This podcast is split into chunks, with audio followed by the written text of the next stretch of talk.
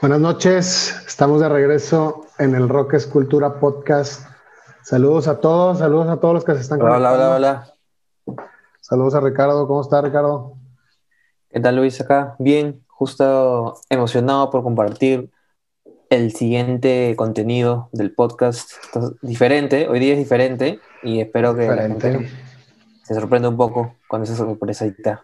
Como todos los jueves, como todos los jueves, un placer estar con ustedes, un placer estar con toda la comunidad del Rock Escultura, ahora la comunidad del Rock Escultura Podcast, todos los que se están uniendo, todos los, toda la gente nueva que nos está acompañando, los que cada jueves nos acompañan, los repetidos saludos, saludos a todos los nuevos y a los saludos a todo, toda Latinoamérica y vemos que, que se conectan de todos lados, Chile, Argentina, Ecuador, México, saludos a todos, Perú, desde aquí. Saludos. Hoy tenemos. Bueno, bueno hoy tenemos contenido. ¿Qué tenemos hoy? ¿Qué como, como siempre es contenido especial.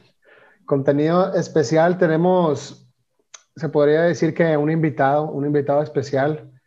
Ricardo tuvo la oportunidad de platicar con Will Butler, el grandísimo Will Butler, guitarrista de Arcade Fire. Para todos ustedes, para toda la comunidad, Ahí estuvieron platicando, platicaron varias cositas. ¿Qué tal, Ricardo? ¿Qué te dijo Will? ¿Cómo están los chicos de Arcade Fire? ¿Qué hay de nuevo? Bueno, este, hace unos meses habíamos comentado que íbamos a comenzar a hacer cosas diferentes y nuevas dentro de la comunidad y una de esas era entrevistar artistas inmensos, grandes, que hayan, este, que tengan llegada por todo el planeta, con, con premios, con, con festivales, etcétera, etcétera. Y acá estamos, básicamente eh, nuestra primera entrevista ha sido con Will Butler de Arcade Fire, quien ha sacado un último disco, un nuevo disco el 25 de septiembre, de hecho ya está disponible, se llama Generations, y eh, la entrevista básicamente la hicimos en pandemia, él también estaba en cuarentena, este, en su estudio, ahí iban a ver cómo su estudio es increíble, y bueno, básicamente Estamos como para ver la entrevista, básicamente. Vayamos a verla, vamos a ver esta gran entrevista y la plática que tuvo la oportunidad de Ricardo de tener con Whit Butler de Arcade Fire. Quédense, ya saben, contenido exclusivo siempre fresco para ustedes en el Rock Es Cultura. Ahí nos vemos. Hello, Will. Uh, how are you? How are you? Thank you very much for your time to take a small talk with, with us in Latin America. Actually. Yeah, thanks. Thanks for having. Yeah, thanks for having me. Excellent. Oh, wow. I, I can see that you're in, the, in your studio, right? In your house right now? Yeah, yeah, down in the basement. wow, you, you have like a lot of, of, of, of keyboards and things. Uh, actually, I was going to buy uh, Rhodes the next week. So uh, I am also a, a, musician, actually, and I am oh, cool. looking for these Rhodes like all the year. I was about to, to buy this on March, but suddenly the quarantine locked us down. so yeah, you have friends to help you move it. It's yeah, yeah. Like it's, I, it's heavy. It's heavy. Have, it's heavy. It's really heavy, but it's amazing sound. I, I love. Uh, yeah. I'm a composer too, so it's like everything about music for me. It's excellent. Oh, perfect.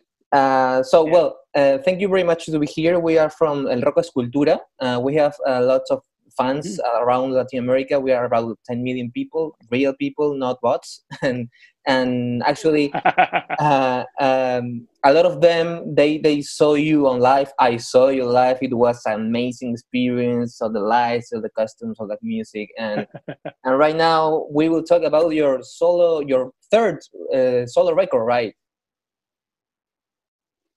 Yeah. Great. Well, uh, first, first of all, uh, how you are you taking the quarantine? That will be something good to know to all of us. it's been so. I'm in New York, and the summer's been good. It's been summer. Like people are out and they're wearing masks, but you're people are out in the parks, and it feels warm and it feels good. You know, it, it's felt like the apocalypse might come again at any moment, but it, it's felt like a real summer. Like people have been very grateful, I think, for the summer. Mm-hmm. So you're and same. I have also felt grateful for the summer. yeah, yeah. so you are right now in your house with your kids and composing and and just in that moment, right? Yeah, yeah, a lot of a lot of family time the last few months. and well, going to the music, uh, what what's what's the way you compose? Like that's like a like a really. Um, like I, I would love to know how's your way of composing you go directly to, to, the guitar you have like a, a dream of a melody or a mix of everything what's like your way it's pretty song to song yeah sometimes it's you have a thought and you sing it into your iPhone. Exactly, yeah. And then you listen back two months later, you're like, oh, wait, what's that one? Yeah, That's yeah. something. And then you sit at the piano. Um, some of it is like very sonically, like you sit at a synthesizer and you make a sound or you plug two things into each other and it starts making something crazy and it it inspires a feeling and then you just follow the sound where it can go. Um, and then lyrically lyrically some of it flows but a lot of it is it's like you write a draft you think about it you scratch out a word you go to sleep you write a different word you scratch it out you go to sleep you write another word you know there's a lot of yeah. a lot of ponderousness in the lyrical writing. Um but yeah it's song to song. Okay excellent. And uh, this this new uh, record um generations right that is gonna be out on the 25th of this this month actually just 25 this month? Wow. Oh my gosh we're here. Yeah we are right now. Where when did you, did you started uh, this this that composition record like everything? This year was all the creation? No i started making it last summer. The, the songs some of the songs were very done. Some of them we had i had played live with my band a couple times. But last summer, I was like, we're going to play a weekend of shows with all these new songs and try to figure them out. And then we're going to come down to the basement and we're going to spend a week recording. This was last July, so a little over a year ago. Um, and we did that week and it felt like a record. It wasn't done. There was still nine months of work to do. But after that first week, it was like, oh, there are songs on here. There's like seven songs that we've recorded already that feel like they're part of something um, and then it just you know the weeks passed essentially. Great. And the uh, the album the cover the, the, the, design of the cover album uh, like you were involved in that too or it was just someone that made that or it also all the yeah i was i was i went to um, daniel murphy who was the designer. Mm-hmm. i was like i feel like i want the record to just feel like bloody fingerprints like someone yeah. picked up a record and left their fingerprints on it. And then he he came up with iterations and then the thumbprint on it he said he accidentally made it somewhere and then took a picture of like that feels like a record cover like that. And then, same i was like that feels iconic like one thumbprint like exactly yeah. Yeah that, that, that's really interesting. I never i never saw something like that so it's like so simple and the same way kind of different and trippy so it's like yeah. really like that that that uh, thing actually do you do you watch this do you can you see this uh, uh, album thing it's from the beatles from the from the, the yellow submarine? Yeah exactly. And yeah, this yeah. is an original from the from the age of 60 something like oh wow. Oh cool. an original i was in, on, on, in united states and like i need that right now. Yeah yeah. That's but, beautiful. yeah actually you do, do, can you say that you have some influence from from them in some way Yeah, very much so. Um, I always say like "Close My Eyes" is very much uh, "I'm only sleeping" kind of song. It's like I'm only sleeping, you know, just like yeah. please don't wake me. You know, it's it's it's trying for like a John Lennon feel. Um, yeah, very much so. I mean, they're just part of the fabric of life. It's hard to not be influenced by them.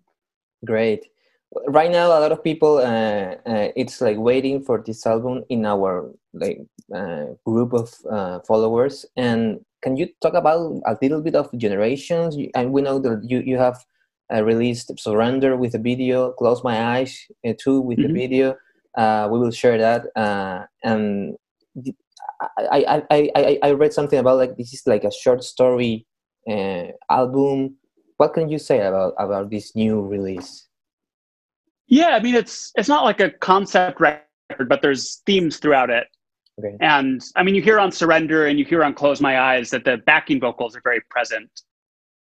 I mean, it's a very, it's very much a band record. It's the band I've toured with the last five years, but there's, it feels like the arc of a conversation where you're sometimes you're agreeing with people, sometimes you're lost, sometimes you're fighting,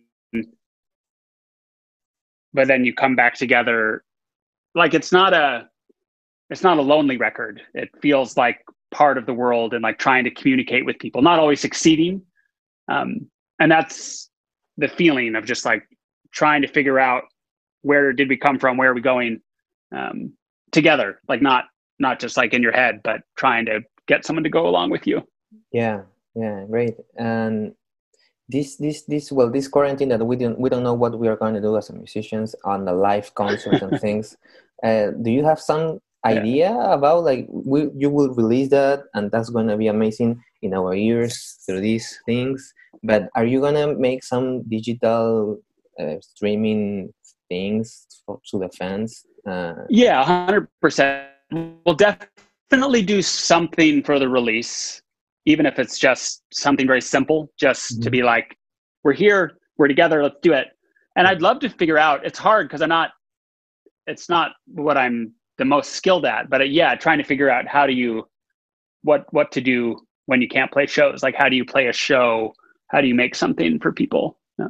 oh that, that will be great. Actually you are totally invited to use our platform just to go live if you want oh, wow. anything like uh, thank you. we were like honored to, to have you alive there. Oh amazing. And, and uh, yeah of course. Uh, we are from latin america and we will uh, i will love to to hear about like do you like latin america? We know that you've been in brazil peru uh, mexico. Like mm. what's the feeling uh, about that?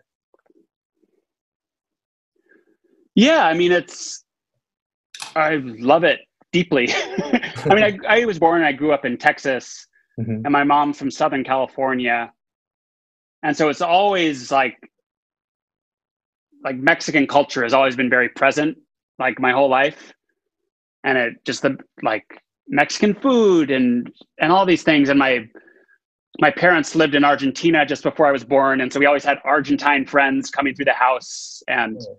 and yeah, just my dad when he was in the '60s, he was in the Peace Corps in Panama, and he's like fluent in Spanish, and so he's always we've always had Latin American friends present in our house and like coming through. And and it it feels very familiar. I mean, going to Mexico City for the first time, when was it? More than 10 years ago. Mm-hmm. And then going to the cities of South America, it you feel like you're part of America. you're like, oh right, oh, yeah. this is this yeah. is not like this is not the United States of America. This is like yeah, yeah America is a thing. Like there is a there's a shared energy that's very complicated and very thorny, yeah. but it feels different than Europe. It feels different than Asia. It feels different than Australia. You feel like, okay, there are connections here that feel familiar. Yeah, I, I it's always been a a beautiful. I've yeah every every connection I've had with Latin America has been really beautiful. Yes, actually, uh, I, I, I have some studies on, on how the Latin American music uh, was like made, and it's really related with three different uh, concepts about slavery, food, and just the music. And here uh, in in Peru, I'm in Peru right now. Actually, I'm Peruvian, and and yeah. here, like we we have different Latin America uh, rhythms that yeah with with like your last releases in with your band and etc uh, it has some related uh, things like uh, rhythms in, uh, in in rhythm with a like tack tack tack tack tack but with the effects of the trippy things it's like you can't realize so fast that it's maybe some pattern of salsa but it's there and and with yeah. the rock sound it's like really interesting to make that kind of uh, i don't know different proposal you know, in the music. yeah, and that's yeah. I think I think in the U.S. we underestimate how important Latin rhythms have been, like how foundational they are to so much of the music we listen to. Like even more than a hundred years ago, it, there were people like putting whatever whatever they had just heard. Like sometimes they were like they just heard a tango and they were like putting tango into blues music in yes. like 1905, or they were yes. or they were putting um, Puerto Rican rhythms or Cuban rhythms or Colombian rhythms or Brazilian. Like it, sometimes you're like, oh, this is a rock and roll beat. you're like, no, that's a Mexican song. Like that is right. Like that's. I mean, it's it's yeah. very foundational to the music everywhere. And then, yeah, when you start to hear it, you you try to you try to honor it. You're like, okay, this is real. Like, let's put that rhythm in. that sounds great. And who who do you would you like to to like this is like someone of the question that that, that I like to to hear uh, because it's like I, I I really we really, we really don't know about that. It's uh, who do you, would you like to to to make like a collaboration yeah. with your music or like any artist you would like prefer to make something together uh, it can be more than one but i don't know if you feel it's really interesting what he or she's doing to make something about uh, your music? I mean my there's a artist named shamir shamir bailey. Okay. And he has he has like the my favorite voice kind of in all of music. And and he does kind of had like an electro hit but he has a bunch of grunge records. And uh yeah, I don't know that. Yeah, just that, just Shamir's voice is out of this world. It would, um, and and his songwriting and everything. Um, I've been I've been on a Shamir kick. He he has a record coming out in October, I think. So that's been on my mind lately. Like uh, yeah, that's a cool. I like I like that. yeah. yeah. well, uh, we have just one last question. I will oh, uh, no, no, would like to know um, who do you uh, would you revive in the music uh, world? Hmm. Who would I revive? Let me think about that just for a second. Yes, of course. it's kind of difficult. Because, uh,